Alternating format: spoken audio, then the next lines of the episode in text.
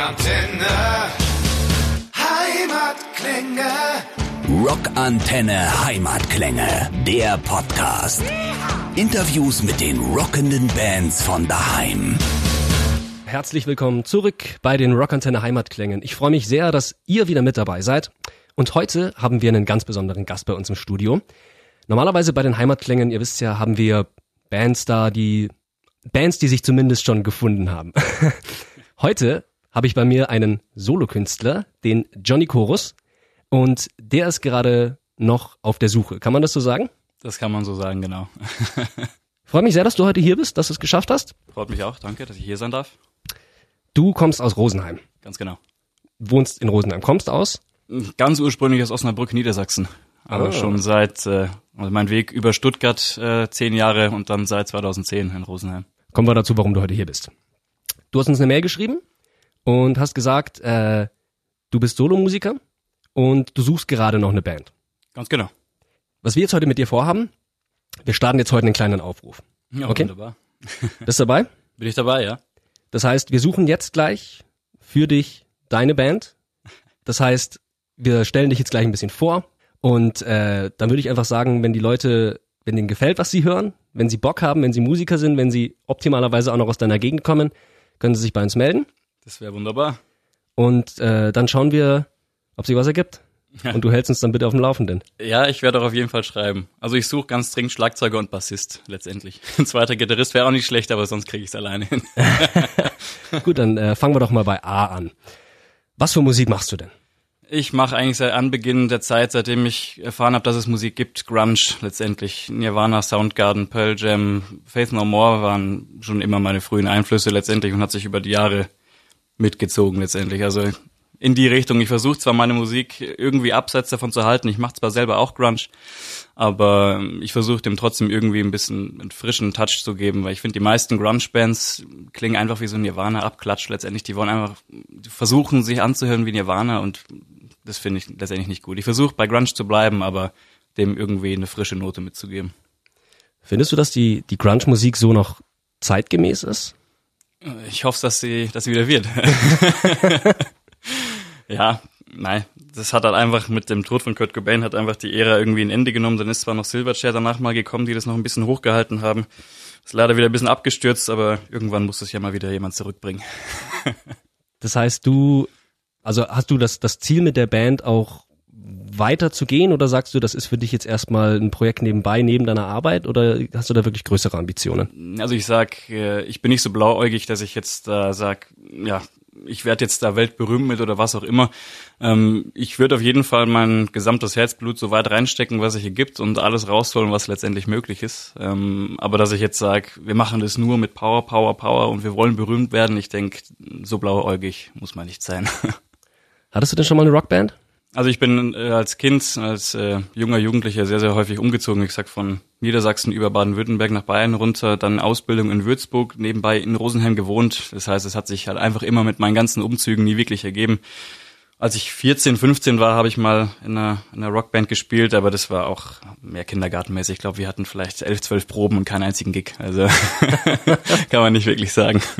Du hast auch geschrieben, du hast ein Homestudio, in dem du deine Musik machst. Ganz genau. Ich habe mir in meiner Wohnung letztendlich, äh, mein Büro, relativ gutes Equipment gekauft. Das heißt, semi-gut. Alles, was man sich halt so leisten kann, unter, unter Tausenden von Euros. Ähm, genau, und dort nehme ich letztendlich alles allein auf. Ich sitze in meinem Büro, schreibe den Song, nehme ihn auf, produziere ihn und veröffentliche ihn letztendlich alleine, letztendlich, genau. Ich habe mir natürlich die Menschen auch angehört. Ist es der erste Song gewesen?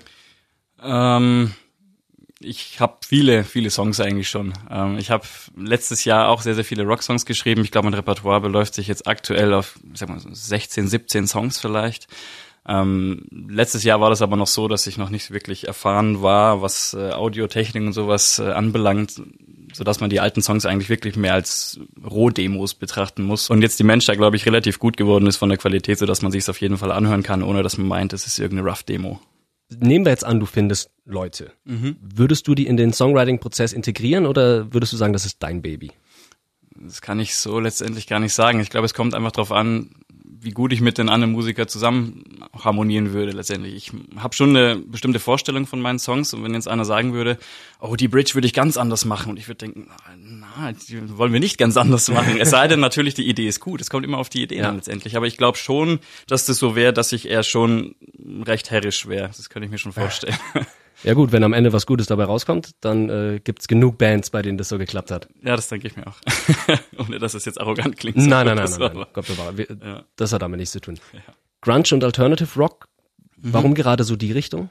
Schon immer bei meinem Vater im Auto gelaufen. Als kleines Kind hinten in seinem alten Mercedes E, E200, weiß ich noch, sind wir hinten drin gesessen und es lief auf und runter Nirvana, Soundgarden, Faith No More und das war einfach schon immer schon immer, dass ich konnte mit moderner Musik noch nie wirklich was anfangen. Also moderne Musik höre ich auch überhaupt gar nicht. Also wenn meine Freundin jetzt nicht gerade irgendwie mich aufzwingt, äh, irgendeinen anderen Radiosender zu hören als Rockantenne, äh, dann äh, muss ich leider doch moderne Musik hören, aber mache ich meistens sehr weniger. Außer moderne Rockmusik natürlich, Volbeat und sowas und äh, Blackstone Cherry sowas natürlich trotzdem auch. Das interessiert mich total auch noch, wie du jetzt so einen Song wie die Mensch aufnimmst. Also ich nehme an, du schreibst ihn erstmal komplett fertig? Mm, nee. Ähm, ich komponiere letztendlich zuerst, ja, wobei komponieren das falsche Wort ist, weil ich mit Noten wirklich wenig am Hut habe, sondern ich spiele halt einfach das Riff und summe dazu irgendwas, das sich englisch ähnlich anhört, aber nicht wirklich englisch ist. Ich summe halt irgendwas dazu, was mir gerade zu den Kopf kommt und dadurch ergibt sich letztendlich die Melodie und ähm, ohne dass ich dann noch einen Text habe, ähm, schreibe ich dann letztendlich die Reihenfolge vom Song, das ganze äh, äh das ganze Arrangement letztendlich. Schwieriges Wort. ja, ja. Arrangement. Ähm, wann kommt die Bridge, wann kommt die Hook, wann kommt das und das alles. Ähm, das nehme ich letztendlich bei mir im Programm meiner DAW letztendlich ähm, als, als Schmutzspur nenne ich das immer. Also ich spiele das quasi live zum Klick einmal den ganzen Song durch. Ähm, dann programmiere ich das Schlagzeug drüber und ähm, ja, dann nehme ich alle Spuren einzeln danach auf. Danach die Gitarre drüber, Gitarre links, rechts, Bass, alles. Genau, und dann, wenn der Song erst komplett fertig ist, höre ich mir eigentlich das Instrumental mehrere Male an, mache das auf Loop, höre mir das komplett fertige Instrumental an und während ich mir das anhöre, schreibe ich den Text dazu letztendlich. Genau. Das heißt, bei dir geht's so rum, zuerst Instrumental und dann Vocals? Und dann Text, genau, letztendlich. Oh, Wobei ich schon weiß von der Melodie her, was will ich singen ungefähr, bloß der Inhalt ist dann noch nicht klar. Meistens ergibt sich der Inhalt dadurch, dass ich irgendwas summ und dann ist dann irgendwas drin wie, keine Ahnung, Forget, irgendwas und dann geht's Lied ums Vergessen, einfach komplett zufällig letztendlich. Ah, okay. Genau. Hast du dir das alles selber beigebracht? Äh, Audioaufnahmetechnik und so?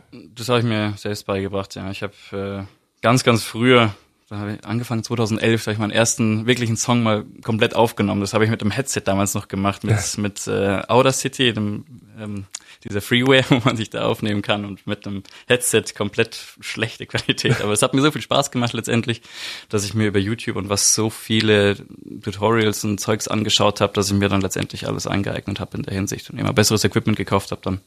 Genau. Wie viel hast du denn jetzt reingesteckt ungefähr?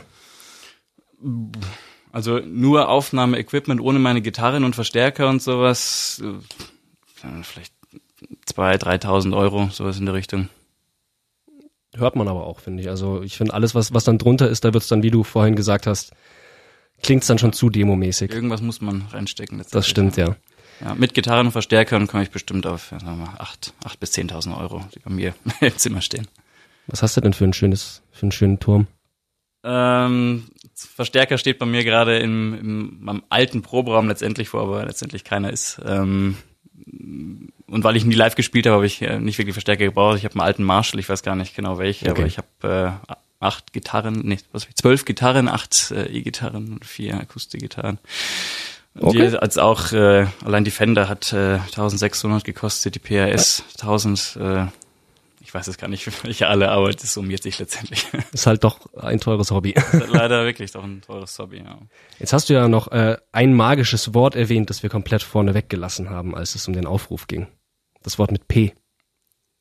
Du hast einen Raum? Proberaum? Ach so, ja, ja, ja, kann man so sagen. Ich habe, ja, habe ich dir vorhin schon mal erzählt, so ein kleines Nebenprojekt, wo ich ein bisschen versucht habe, Mainstream-Musik zu machen, so experimentell-mäßig. Und ähm, das ist letztendlich der Keller von meinem Kumpel, der hat ein eigenes Haus und in dem Keller würde es sich theoretisch proben lassen. Ja. Das ist ja auch nie schlecht, schon mal sowas zu haben. Das ist auch nie du? schlecht. Ist aber relativ klein. Also fünf Leute würden nicht reinpassen. Bei vier wird's kuschelig, aber es müsste sich arrangieren lassen. Okay. Ich würde sagen, dann, wir starten jetzt einfach einen Aufruf. Butter bei die Fische. Ja. Sag den Musikern da draußen, Warum sollten sie in deine Band kommen? Warum sollten sie mit dir eine Band gründen? Also Leute, wenn ihr Bock drauf habt, mit mir richtig geile Musik zu machen, noch wirklich mit Herzblut, nicht in Richtung, wir wollen einfach bloß irgendwie Musik machen und einfach irgendwie Geld verdienen, was auch immer, sondern wirklich Spaß dran haben, wirklich gute Musik, dass das wirklich im Vordergrund steht, zu machen und hoffentlich mit netten Leuten. Ich kann keine Leute gebrauchen, die irgendwie da komplett äh, düster böse drauf sind, äh, na, jetzt müssen wir das und was und immer. Nein, nein, nein. Das wird alles ganz locker, alles ganz freundlich und wir wollen, wir wollen alles Freunde sein. so, ihr habt's gehört. Alle wollen Freunde sein, alle wollen gute Musik machen. Du suchst einen? Ein Schlagzeuger und einen Bassisten vordergründig. Einen zweiten, zweiten Gitarristen würde ich nicht Nein sagen, aber wenn sich keiner findet, wäre das kein Beinbruch. also, wenn ihr Bock habt auf geilen Grunge, dann meldet euch. Johnny, ich danke dir, dass du da warst. Ich danke, dass ich hier sein durfte. Ich drücke dir ganz fest die Daumen und hört euch den Song an. Wenn ihr Bock habt, meldet euch. Deswegen ist er hier. Ich freue mich auf euch. Alles klar. Danke dir. Ciao. Ciao. Rockantenne. Und das war's auch schon wieder mit einer neuen Folge der Rockantenne Heimatklänge. Wenn's euch gefallen hat, wir würden uns sehr über eure Meinung und eine Bewertung freuen. Wenn ihr immer extra nah dran sein wollt an den Bands aus der Nachbarschaft, abonniert einfach unseren Rockantenne Heimatklänge Podcast. Das komplette Rockantenne Podcast Universum findet ihr übrigens auch ganz einfach auf rockantenne.de slash podcast. Wir sagen an dieser Stelle Danke und bis zum nächsten Mal. Keep on rockin'.